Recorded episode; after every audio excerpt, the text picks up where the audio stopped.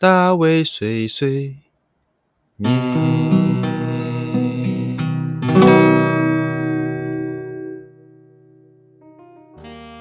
Hello，大家好，欢迎来到大卫碎碎念，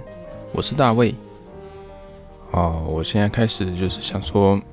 做一些不一样的计划，那是什么样的计划呢？其实也不能倒是计划了，现在只是多了一个想说呃可以讲的话题，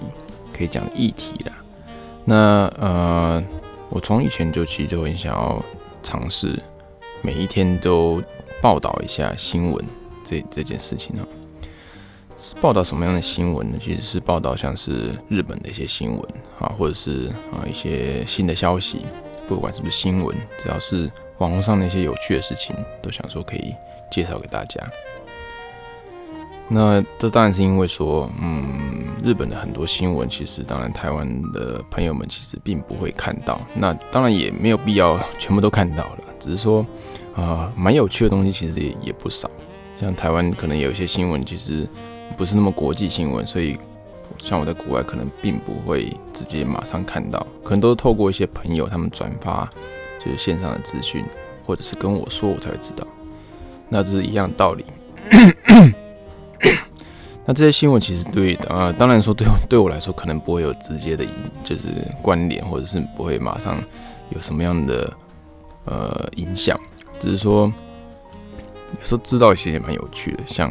呃，知道台湾最近发生什么事，谁被就是 谁被枪击啊，或者是呃哪一个网红可能又出了什么问题啊，或者是呃政府哪个官员可能最近做了不好的事情啊之类的，就会嗯辗转的跑到我的耳朵里面，或是我的眼前。那这样子其实我觉得也蛮有趣的，因为多少还是要了解一下自己台湾发生什么事情，不然呃。如果别人跟你讲话的时候，你都不完全不知道，其实也蛮尴尬的。好，那就同样道理啦。所以我想说，可以呃不定期，现在还不定期啦，就把呃日本的一些新的消息或者新闻稍微呃分析一下，然后用自己的看法，就是跟大家分享一下。好，那今天我要讲什么呢？就是呃，毕竟现在疫情还是持续的，嗯，没有解除中。呃，日本的政府其实有发行一个，就是嗯，算是怎么样补助吧，补助案吧。那这是什么补助案？是在保护日本的观光产业啊，所以说它有呃想要支持一下日本国内观，因为大家都不敢出门，然后也不敢去旅行的话，可能有些产业或是旅馆或是一些观光区的一些东西啊，餐厅啊，怎么之类就会可能全部倒闭。那倒闭的话。呃，接下来就很难再重新复出吧，很难再复活，让他们就是重新营业。所以现在政府就推出了一个案子，叫做 Go to Torabelu。这其实已经嗯几个月了吧，好像也两三个月以上了，大概两三个月左右。那推出以来，嗯，好像大家又利用的蛮蛮勤快的。哎，我看我身边的朋友也有在利用，也有在用这个这个呃补助案。那当然，日本人就更不用说了，一一大堆一大堆人都在使用。它是什么样内容呢？诶，就是你去旅行，那你可以申请补助三分之啊三十五趴。哦，怎么样讲呢？就是你去住宿啦，住宿，然后旅馆的费用，例如说可能是一万日币的话，那你申请之后，你可能就只要花六千五百日币，就可以住到同样一万日币等级的这个旅馆。那嗯，其实还蛮多的，因为就将近一半了嘛，将近一半，呃，你等于说你有没有可能只能住三星级的旅馆？你可以直接升级到四五星，或者是你从五星级旅馆你可以升级，就是房间到可能就是最高级的房间等等的，就那个差别其实大家都还蛮就是很有感的，所以我其实也觉得蛮想使用这个这个这个补助的，但是。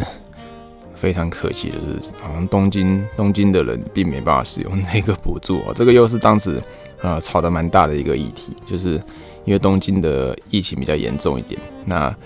地区地方性的一些观光地区，大家都不想要东京的人去去把疫情传染过去哈。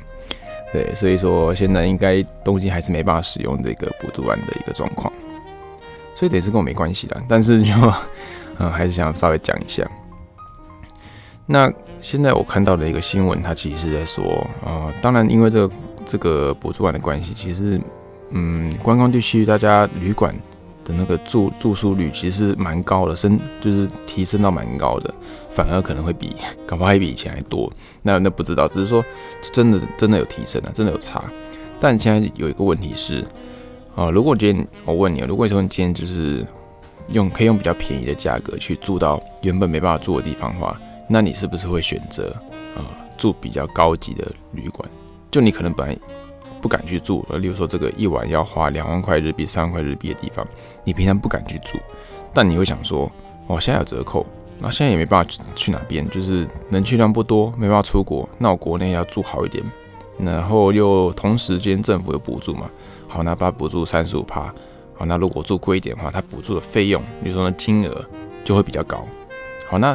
你就会去住，可能就会住比较高级的，你平常不会住。那可能最终使用的费用还是你原本呃旅游时候会花那个费用。例如说，你原本旅游你都是住一万五千日币的的房子的的旅馆，那你可能就会因为哦，那我还是一样花一万五千，但是我想要住，比如说两万五千的的旅馆，对，那结果折折扣下来之后，你还是会住，还是等于是花一万五千，然后就发生一个问题，就是高级旅馆。哎比较贵的地方，住宿率暴增，然后便宜的地方，啊，中小中小的旅馆就没什么影响，甚至是减少。对，因为大家都去住高级旅馆嘛，那你中小旅馆就是大家不会想要去特别去住他们，那反而现在中小中小型的旅馆或者比较价位比较低的旅馆，就反而没有人去住，然后他们现在就在。就是抗争，说你没有到抗争，只是说下面现在就开始开始有这种这种这种声音出来哈，就是啊，这没办没有照顾到我们，那我们还是一样，就是没有办法获得更多的住宿率，那这样子可能还是营业不下去啊，等等之类的。那这个东西要怎么解决？其实啊，现在还没有知道怎么解决，只是说已经有这个声音开始出来了。我觉得还蛮应该也不是说有趣，只是说就是会发生这种情形。你你看。任何一个案子，只要跟呃违违反自然的一个一个行为，就是你做了一件事情是违反原本自然发生的事情的话，那当然一定会有好的东西出来，可能会有就是不好的副作用产生。那这种连带的影响就就在现在就开始跑出来了。